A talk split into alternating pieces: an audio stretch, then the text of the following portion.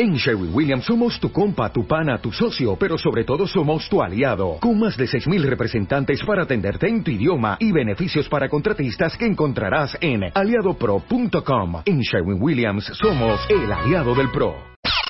De Godines a Fregón. Todo lo que tienes que saber, aprender y hacer para tomar el control de tu carrera y dejar de ser la víctima. ¿Cómo negociar un aumento? Mide lo que vales y cacarealo bien. Arma un CD con el que no te van a aplicar el clásico. Nosotros te llamamos. ¿Por qué tomamos decisiones a lo imbécil? Mua Julio. 136 páginas retacadas de inspiración, información, planes y estrategias para dejar de ser un zombie de oficina y volverte un pro. Una revista de Marta de Baile. Tenemos consultorio con el tiburón de baile. Si ustedes tienen una pregunta que tenga que ver con cualquier bronca que traigan en la chamba, nada más ponen hashtag para el tiburón y nos lo ponen en Facebook o en Twitter. Ya tenemos preguntas. Vamos a tratar de orillar al tiburón a ser corto, conciso, breve y económico en tus palabras, ¿ok? Porque tenemos que contestar muchas preguntas. La primera es, pongan atención porque a lo mejor esto le sirve a alguien más. Fíjense bien, soy contadora. ¿Cómo me vendo si mi trabajo como tal no repercute directo en ventas? Y esto aplica para cualquier persona que no está en ventas y que siente que donde está Research and Development, Marketing, eh, Finanzas, Administración, no repercute en ventas. A ver, el enunciado está mal dicho para empezar. Ajá. Ok, está mal escrito. Ajá. ¿Cómo le hago si soy contadora para repercutir en ventas? Los contadores no repercuten en ventas, obviamente, ni No, directamente pero ella ni lo que quiere es venderse. No, no, no, no, no, pedir un ya- aumento. Ya sé, pero ella Sí. tiene que estar consciente cuáles son los rubros entre ventas, costos y gastos de los que impacta. Ok, la contadora lo que hace es agilizar la información para tenerla a tiempo, entregarla antes o lo antes posible para la toma de decisiones. Entonces, evidentemente, la contabilidad es pasado, pero con base en el pasado puede inferir el futuro. Entonces, lo que ella debe hacer para venderse es pasarse un área de finanzas. ¿Ok? No debe de estar en contabilidad si ya saturó contabilidad y si ya dio resultados. Para eso que tome un curso de finanzas y que se pase a finanzas. Contabilidad es demasiado la parte administrativa de atrás, pero si quiere seguir en contabilidad, ¿qué ahorros ha generado? La contadora es la que sabe las tripas del negocio, es la que está en la trinchera y la que le tiene que pasar decisiones al capitán o al general en una estrategia de guerra. Entonces sugiere que has ahorrado en costos y sobre todo la parte fiscal si estás en el área fiscal. Eso significa menos costos, menos gastos, no necesariamente mayores ventas. Ok. A ver, siempre he sido independiente y ahora quiero contratarme. ¿Cuál sería la respuesta y por qué? Te preguntan No, la mejor por, por- respuesta. por qué te quieres incorporar al trabajo. Sí, Eso lo al comenté mundo en, al- corporativo. en algún programa anterior. Bueno, me independicé para aprender más de las empresas o de una empresa en cuanto a las diferentes áreas que le integran, pero no buscaba ser emprendedor por siempre. Considero que mi ciclo ya terminó y estoy listo para traer este conocimiento a la empresa y que sugiera qué es lo que aprendió y qué es lo que traería y ofrecería. Ok, muy bien. Clarísimo, ¿eh? Muy bien. Muy bien, por primera vez en tu vida estás siendo conciso. mi vida, A ver, vida, ¿qué Dianey, siempre me, pres- me cuesta muchísimo trabajo contestar cuando me preguntan por mis defectos. Primer punto, cambia la connotación de negativa a positiva y sugiere, más que defectos, los veo como áreas de oportunidad. Ok, con eso abres. Con eso abres, Ok. definitivamente. Más que un defecto lo veo como un área de oportunidad. Está bien, suave, tranquilo, Sí, casual. sí. ¿Y ok. cuáles dices? Siguiente punto, no digan el trillado. Ujú. Soy Per- perfeccionista. soy perfeccionista. Sí, claro.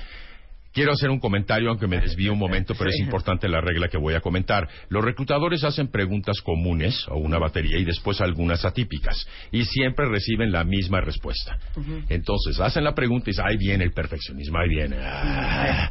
Y de repente alguien contesta diferente, no mejor, no peor, diferente simplemente y responde algo atípico, Sí. que ahorita explico cuál. Ajá. Entonces lo importante es que identifiques respuestas previo a la entrevista, prepárate, obviamente, no llegues a improvisar Es obvio que te hacen preguntas, fortalezas, mayor logro, defectos, dónde te ves en cinco años. Prepárenlas antes de una entrevista. Sugiere lo siguiente. Uno, o cosas que no son relevantes a tu puesto. Por ejemplo, me cuesta mucho delegar porque soy un gerente que llevo un año de gerente o de jefe o de supervisor y microgerencio. ¿Ok? Bueno, pues es normal, ¿eh? tu edad es normal. Estoy en el proceso de Estoy en aprender proceso, a, claro, delegar a y a manejar equipos más grandes. Porque micro, microgerencio. Sí.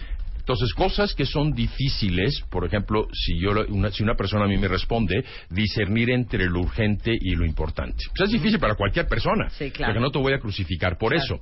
La segunda recomendación es sugerir defectos o áreas de oportunidad o áreas de oportunidad que no impacten tu puesto. Por O ejemplo, sea. si vas a contabilidad, puedes decir, a mí no me gusta mucho prospectar con clientes. Bueno, pues no te voy a poner a ventas, no importa. Sí, Pero claro. estoy trabajando porque hay que prospectar proyectos internos con clientes internos que son Claro. su- sujetos Claro. o sometidos a aprobación. Puedo decir, una de mis áreas de oportunidad es el tema de las relaciones públicas y el trato con la gente.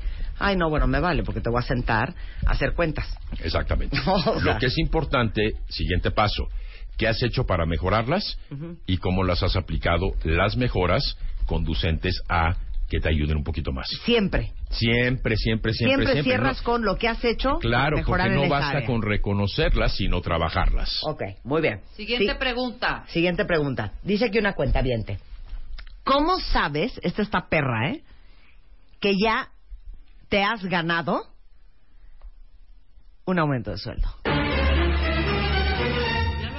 Aquí muchas veces. Ya lo he dicho muchas veces, Bueno, es correcto. me vale. Ok, la En un minuto y estoy medio. de acuerdo, en un Ajá. minuto y medio. No, la primera es cuando estás haciendo responsabilidades más allá de las que te delegan. ¿Ok? Si haces cinco responsabilidades de dar resultados, no te pido dos más, ya las estás haciendo y ya estás en siete, es momento de cobrar, más que, bueno, negociar un aumento, pero de cobrar lo que no te están pagando por esas dos responsabilidades. Sí. Lo que es bien importante, y lo dijimos inclusive la última vez, es que no te vendas con base en tu pasado, sino en función de tu futuro potencial. Ya me saturé en el puesto, tengo mucho más que dar. Entonces no llegues diciendo, he dado resultados durante los últimos tres años, me merezco. No, no te mereces nada. Me merezco un aumento. Claro, entonces puedes decir... tienes que ganar a, ver, futuro. De las 20 cosas que yo tengo que hacer, todas las hago.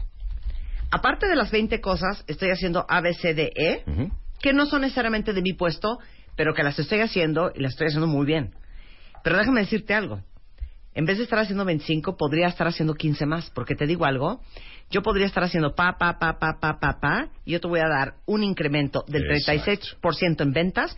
Te voy a este, bajar el, el índice que tenemos, el porcentaje de cartera vencida. Perfecto. Este, y to- todo eso por 9.099. Pero muy bien tu respuesta en relación con qué vas a hacer, qué vas a aportar. Claro. Pero bien importante para terminar el consejo recomendación, cómo lo vas a hacer. Porque todo el mundo trae buenas ideas, pero no trae el cómo. Entonces sugiere qué te voy a ofrecer, para qué impacto en el negocio y cómo lo voy o sea, a hacer. te puedes Lleva planes hasta, de trabajo. hasta en esa división tienes a siete personas. Yo creo que tenemos que hacer un recorte, Esa, dejar a dos personas que son fulana y sutana, que son muy eficientes, y conmigo al mando, yo te voy a asegurar que yo voy a incrementar el flujo de efectivo en un 44% y le voy a bajar la cartera vencida de 1.200 cuentas vencidas a 600 en el primer semestre. Excelente, pero aparte, ¿qué hiciste? Todo ¿Qué por es- 9.99. ¿Qué es característico de ti? Ajá. ¿De Ok, mí? ¿De Marta? sí, sí, de Marta. Resultados. No, la- el entusiasmo. Claro. y convincente. ¿ok? Entonces no lleguen acá apachurrados, quite y me lo den, quite no. Claro. O sea, lleguen a arrojarse y aventarse. Ahora, es bien común, y seguramente les ha pasado a muchos, que te dan un ascenso en el puesto, pero que te dejan el mismo sueldo. Sí. ¿Y luego? ¿Por qué? No sé. O sea, te dan el mismo sueldo ¿Por porque no estás generando valor. O sea, te dan el ascenso No, ya porque no nos te dan el ascenso ascenso. porque te quieren retener. En la fórmula Ajá. del valor. Pero no vales, no, no nos vamos a entrar en la fórmula. Sí, no. vales lo que estás pidiendo. Entonces, para retenerte te voy a dar un ascenso, pero no me has probado que cuando te dé el ascenso me vas a generar más. Entonces, ¿por qué te pago más? No, entonces espérate, hijo. A ver, no. No seas Que te estimador. digan, ni a ver, modo. cuando te ascienden en un puesto, es porque eres un fregón. Cuando Eso- te promueven, es Pues, es que- ver, pero, promueven. pero ¿qué es fregón? A ver, yo era gerente y ahora ya me dieron la dirección. Ah. Me dieron la dirección porque no soy ningún imbécil. ¿Ok? Lo voy a hacer muy bien. ¿Ok? Págame, güey. te pago cuando me Págame. compruebes. La vez pasada dije Por que eso- cuando perdón, te hay dan, que cuando tabuladores te dan- también. bueno, ok, por eso, Ok. pero, pero no estamos hablando de ese punto. Pero es que es la Evidentemente, mayoría. digo, o sea, ¿para qué nos desconozco, hacemos güeyes? Cada puesto tiene un presupuesto destinado para ese puesto. depende de la empresa, ese es el punto. Ah, bueno. O sea, ¿están que no. esperando a O ver sea, si das el ancho? Sí, Ok. es correcto. ¿Cuánto tiempo? Entonces te estoy prestando la oportunidad. Ok, ¿cuánto tiempo? Seis meses. Ok, si a los seis meses no les han subido el sueldo, ya piden una cita. Ajá. ¿Y cuál es su argumento? El argumento es que en seis meses he generado 1.2 veces o 20% más lo que venía generando en el puesto anterior. Ahora sí me merezco el aumento, no el puesto, es diferente. Cuando a mí me, me- me Claro. ascendieron de asistente de producción a coordinadora de producción, porque se había ido la otra coordinadora, yo la sustituí, y Ajá. entonces el sueldo que me correspondía Ajá. no me lo dieron, me dieron el de gerente. Ujú. Y después ya me aumentaron después el otro. Pero ¿Era ya correcto después- o no? No te lo merecías, no te lo habías ganado. A ver, la gente tiene que entender eso. Pues sí, también tienes razón, o sea, Ok. Bueno, ok. Así, Rebeca, bueno que tienes un punto. A ver, Punto, claro, este hasta que son dos subieron. personas diferentes que preguntan básicamente lo mismo. ¿Es bueno rotar de chamba cuando estás chavo? Cuando, empieza, cuando empiezan a verlo los headhunters con malos ojos. Y alguien más dice, si te gusta cambiar de empresa para aprender más, ¿cuál es el tiempo mínimo y el máximo recomendable? Bien sugieres que depende de la pirámide o la jerarquía. O sea, cuando Ajá. estás chavo sí puedes rotar más. Ajá. Yo lo que recomiendo es hasta los 30 puedes estar dos años mínimo. Sí. No menos de eso. Sí. Dos años mínimo Sí. en un puesto. Sí. Y mucha gente me comenta, oye, ¿por qué no te sales? Pues porque quiero cumplir el año o los dos años. Perfecto, pues está bien, aguántate tantito más. Claro. No te va a pasar nada. Ahora, en Arriba- O sea, esa, esa idea de, ya me voy, güey. Güey, pero sentaste hace seis meses. ¿Sabes qué, güey? Me vale madres, güey. Yo no voy a estar tragando camote, cabrón. No. Ya me voy, güey. Y- de un año Güey, y pero se va a ver del coño en tu currículum. ¿Sabes vale. qué, güey? Me vale madres, güey. Sí. Pero este güey yo no le trabajo. Ah, no Marta. nada. Exacto. No, no es Es que así se Y pone. lo pagas en la siguiente Es que sí es entrevista. así. si es Depende, así. depende de las compañías. Yo te voy a decir, en el área de marketing y publicidad, agencias de publicidad sobre todo, entre más rotado estés, más experiencia tienes y Claro. más te quieren. Y es Sí. de un año y medio a dos. Sí, pero, Sí. ajá, pero ojo, vuelvo a, Sí, claro. el punto es para Roberto. Son dos años. Sí. Si yo veo en un currículum que una persona lleva tres chambas y en cada una se quedó seis meses, Claro, ocho meses y claro, doce meses, claro. qué preocupación contratarlo. Estoy de acuerdo. exactamente. Pero dos años y si es chavo es válido. Arriba de los 30, entre 3 y 5. Estoy de acuerdo. Ahora, hay que tomar en cuenta algo muy importante ahorita. Ahora, lo siento por los millennials, ¿eh? Pues sí. Porque anda como, como chinche, Sí, de sí. cama en cama, ¿eh? Porque yo en tengo. Pues sí, 50 bueno. años y debo 8 años, ¿ya debería de rotar? Depende del puesto que ocupas. Si eres directora de un área, pues ocho años está bien. Deberías de rotar, depende, depende si estás creciendo o no. Marta, voy a empezar a hay, rotar. otra, hay- hay otra cosa muy importante aquí. México está difícil. La gente está apretada económicamente y toma un trabajo por necesidad. Y tiene seis meses en un trabajo y un año en otro. Pero trae un historial previo de cinco años en un puesto, seis en otro, cuatro en otro. Está bien, no lo voy a castigar porque eso depende del mercado. Entonces Claro. hay que meter ese factor, ¿eh? Es válido ahorita que no dures mucho en un puesto porque está muy difícil el mercado. Ok. Eh, dice aquí un cuentaviente. Debería de renunciar a mi chamba. Si hago todo, si hago, si hago de todo, dice aquí, y me pagan poco en relación con, eh, con qué debería de ser mi aumento.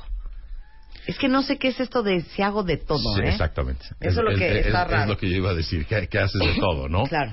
O sea, si haces de todo y tienes 21 años, estás aprendiendo.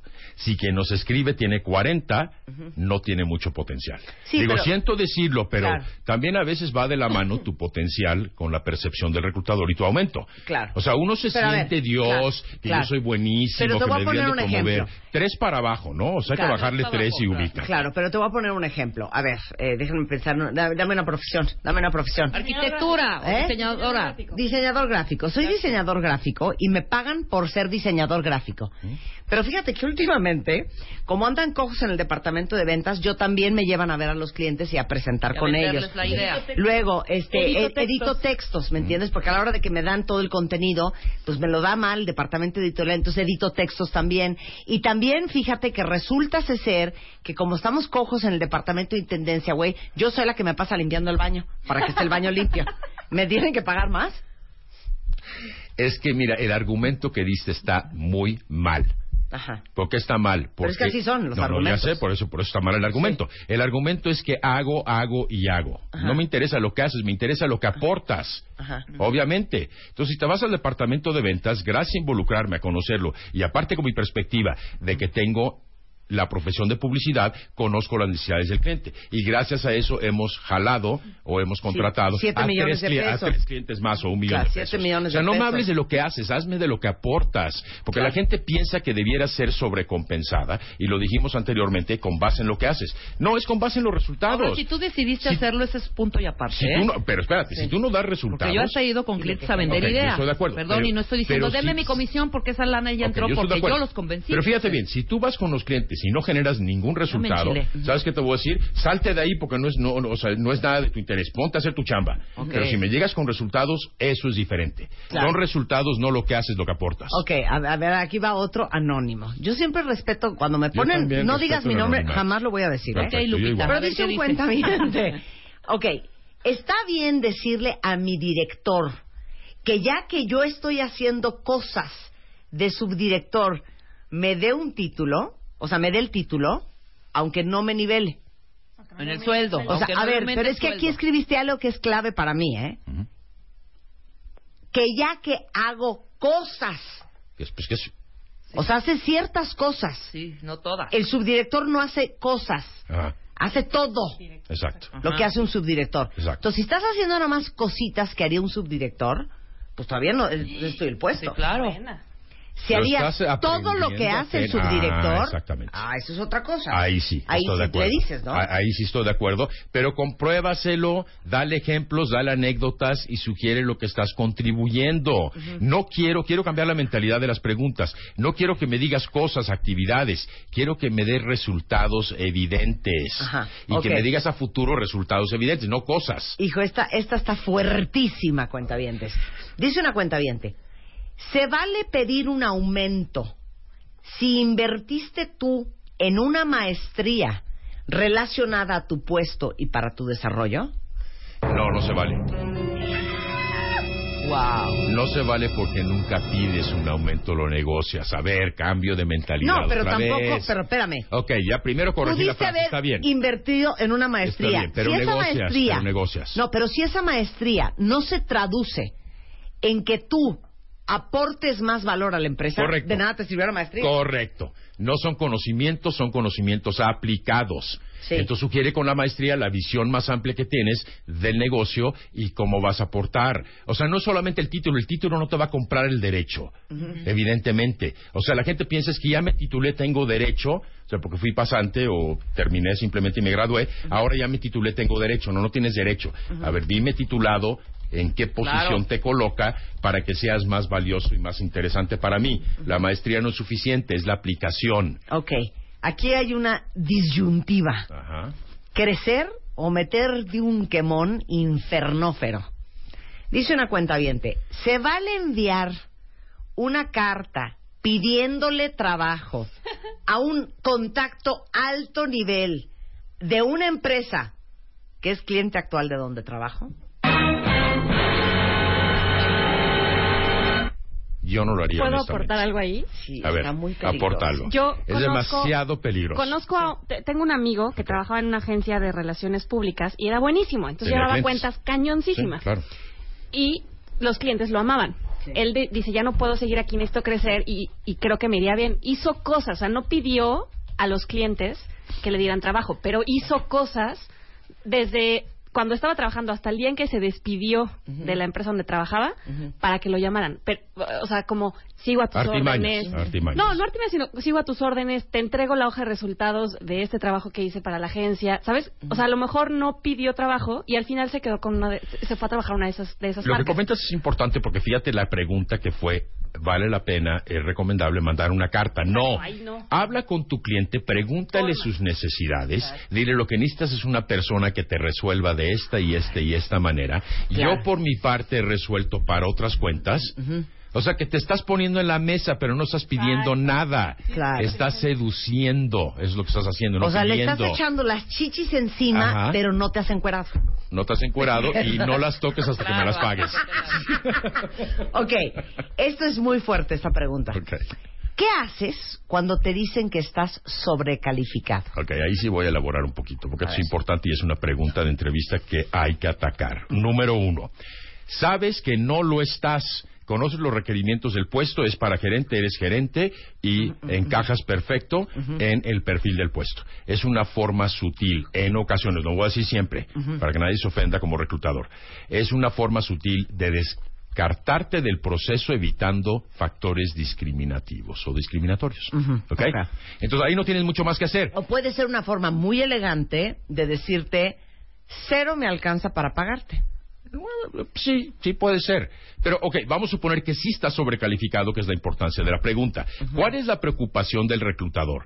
Que si no existiera, fíjate bien, serías una ganga. Porque si tú ganas 50 mil, el puesto paga 30, estás sobrecalificado, yo estoy comprando, contratando un talento con 40% de descuento. Estaría padrísimo, ¿no? Claro. Obviamente. Pero ¿cuál es la preocupación del reclutador? ¿Que qué va a suceder? ¿Qué te va a decir en el corto plazo? Claro. Porque estás sobrecalificado. Claro. Entonces tú vas a decir lo siguiente. Fíjense bien las palabras, ¿eh? Porque tienes que cuidar las palabras. Reconozco que mi aparente sobrecalificación pudiera preocuparte que me vaya en el corto plazo. Pausa. Mi aparente. No lo estás reconociendo, depende de la apariencia, de la percepción. Sí, claro. Tú no estás diciendo que no, no estás diciendo Claro. que sí, mi aparente. Sin embargo, me considero una persona con suficiente iniciativa para llevar al puesto a mi nivel. Y luego den un ejemplo. Siempre el ejemplo, de lo contrario no te voy a creer. Híjole, eh, te digo una cosa, JCCP, no tienes madre con lo que acabas de escribir, hijo. Pues es que de Yo veras. no lo dije, yo no lo dije. Uno no está enchilado y vienen y le enchilan a uno. ¿Quieren que le suban el sueldo? Renuncien. Si los dejan ir, no valen para ellos. Si los retienen, se los subirán. Yo te voy a decir una cosa, JCCP. De 20 renuncias, ¿Tú en lo personal? ujú, de 20 renuncias que me han dado a mí o Ok, en la empresa, correcto, correcto. hemos aceptado yo creo que 19. Ahí está. Y a O sea, la... diciéndole que se vayan, Que se vayan. Claro. estoy de acuerdo. Y a la 20, si- le pedimos que se quedara y no se quedó por aumento de sueldo, ¿eh? Entonces me parece que es la peor estrategia del mundo. A ver, Porque yo soy creyente que todo pasa como tiene que pasar. Entonces el que se quiere ir es mejor que se vaya. a ver, Y el que enfoque- quiere un aumento de sueldo, que lo negocie bien. Exacto. Y si lo negocia bien y hay bases, se lo vamos a aumentar. Bueno, a ver, su pregunta estuvo mal planteada, pero su ideología no. Entonces, ¿qué recomiendo en este caso? No uses una oferta, aparte hay inexistentes. Le voy a inventar que tengo una porque soy indispensable. No es cierto. Entonces, lo que tienes que hacer en ese caso es acercarte de una manera maternalista contigo, Marta Mujer, o paternalista. Roberto, hay esta oportunidad en la mesa. ¿Qué me recomiendas? Porque tu consejo es invaluable para mí. Y deja que él hable. Él te va a decir, mira, espérate, déjame Pero sí ver con la palabra déjame- invaluable. Sí. Invaluable. Bueno, pues sí, haz de la barba, haz de la barba. Bueno, es muy importante, es muy importante Así para de mí. cursi, Aquí, invaluable. bueno, oh, que la canción. Pon atención. Entonces, llegas a pedirle un consejo. Él te va a decir, tómala porque es una buena oportunidad de crecimiento y te está dejando ir. O, espérame, déjame ver lo que hago. Claro. Pero no llegues a amenazarlo. Claro. Llega a pedirle un consejo. Sí, Sí, claro. exacto. No, llegan y te dicen que tienen otra chamba, amenazándote. Uy, es una traición, mira, ¿sabes cómo se llama eso? Traición, tarde, ¿eh? Traición. luego es tarde. Claro. Bueno. Aquí, aquí rápidamente uno de los de los colaboradores nuestros que en algún momento teníamos Ajá. me dice, oye, pues no, yo estoy aquí, este, mientras me sale otra chamba. Y dije, Pues estás aquí mientras te sale otra chamba, pues fíjate que ya no estás. Pues mañana ya no te queremos acá. Sí, claro, no amenaces. Punto. Bueno, si quieren aprender a negociar su sueldo, a medir qué valor y cuánto aportan a la empresa, a hacer un currículum impecable, a redireccionar su carrera profesional, a cambiar de área, a tener un mejor puesto, todo eso les enseña el tiburón de baile. que es coaching, no son clases ni Sí. soy tu profesor, soy tu coach, te dirijo Exacto. Y de manera individual, obviamente. Ok, ¿dónde te encuentran? Teléfono 5294 1777 5294 1777 y la página es robertodebaile.net. o arroba Roberto de Baile en Twitter. Muchas gracias. Correcto, muchas gracias a todos. Muchas gracias, Pedro. Cuenta bien, ya nos vamos. Ay, sentí que se pasó ahora sí bien rápido. Bien rápido Creo y que bien fue el ejercicio de seis minutos bien de Tony. Camo. Oigan, estamos de regreso mañana en punto a las 10 de la mañana. No se la vayan a perder. Mañana Music. no vamos a hacer Action. nada más que poner tres horas. Vamos a convertir de 10 a 1 en W Radio en una estación absolutamente musical. La van a pasar bomba, unos recuerdos, una melancolía, una cosa tan bonita. No se vayan a perder el programa. Adiós.